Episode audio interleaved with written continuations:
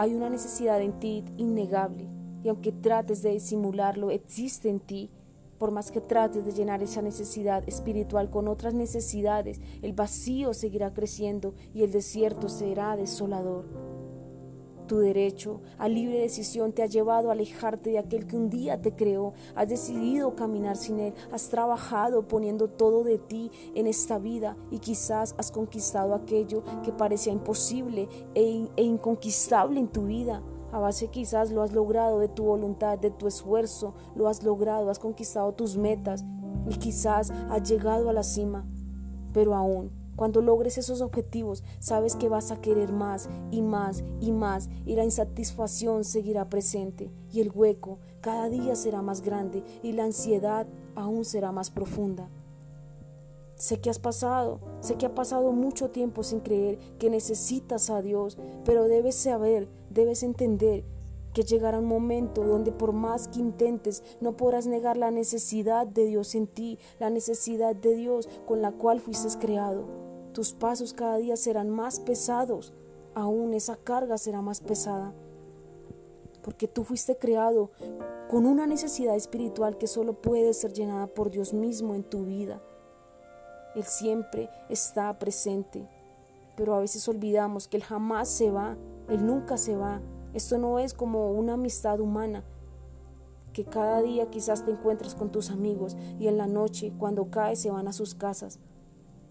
No, Él siempre está presente. Cuando tú te vas a dormir, Él te ve, Él te ve dormir.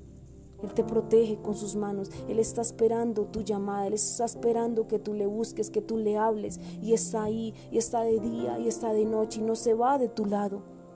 Él transformará tu vida. ¿Sabes por qué? Porque te ama. Porque sencillamente te ama, porque te creó.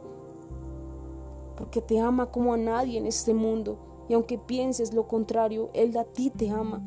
Quizás has pensado que no mereces la vida, que no mereces tu vida, pero entrégale la vida a aquel que, a aquel que se ama tu vida. Quiero decirte que tú también estás invitado a su mesa. Y sabes, quien se sienta en su mesa jamás se levanta igual. Tú y yo, sin importar el tamaño de nuestros errores, de nuestros pecados, hay un asiento disponible para ti y para mí. Porque no importa ¿sabes? No importa cuánto hayas fallado, no importa. Y hoy te digo, quien de verdad conoce a Jesús, no le queda otra que enamorarse de Él, no le queda otra que enamorarse de Jesús.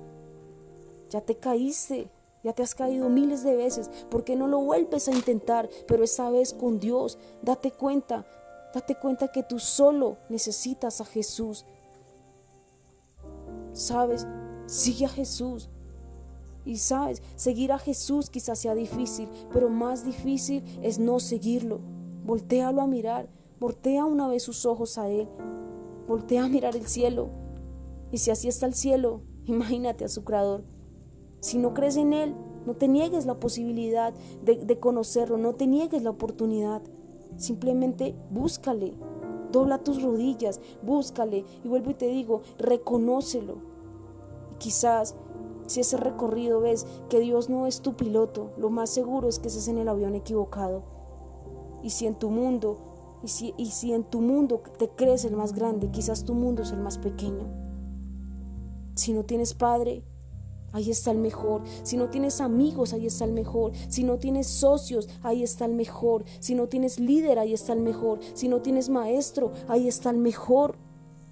Dios no hace excepción de personas. Él te ama, jamás te abandonará, jamás te ha abandonado. Inténtalo, búscalo. Inténtalo, pero esta vez con Dios y nadie te detendrá, te volverás imparable.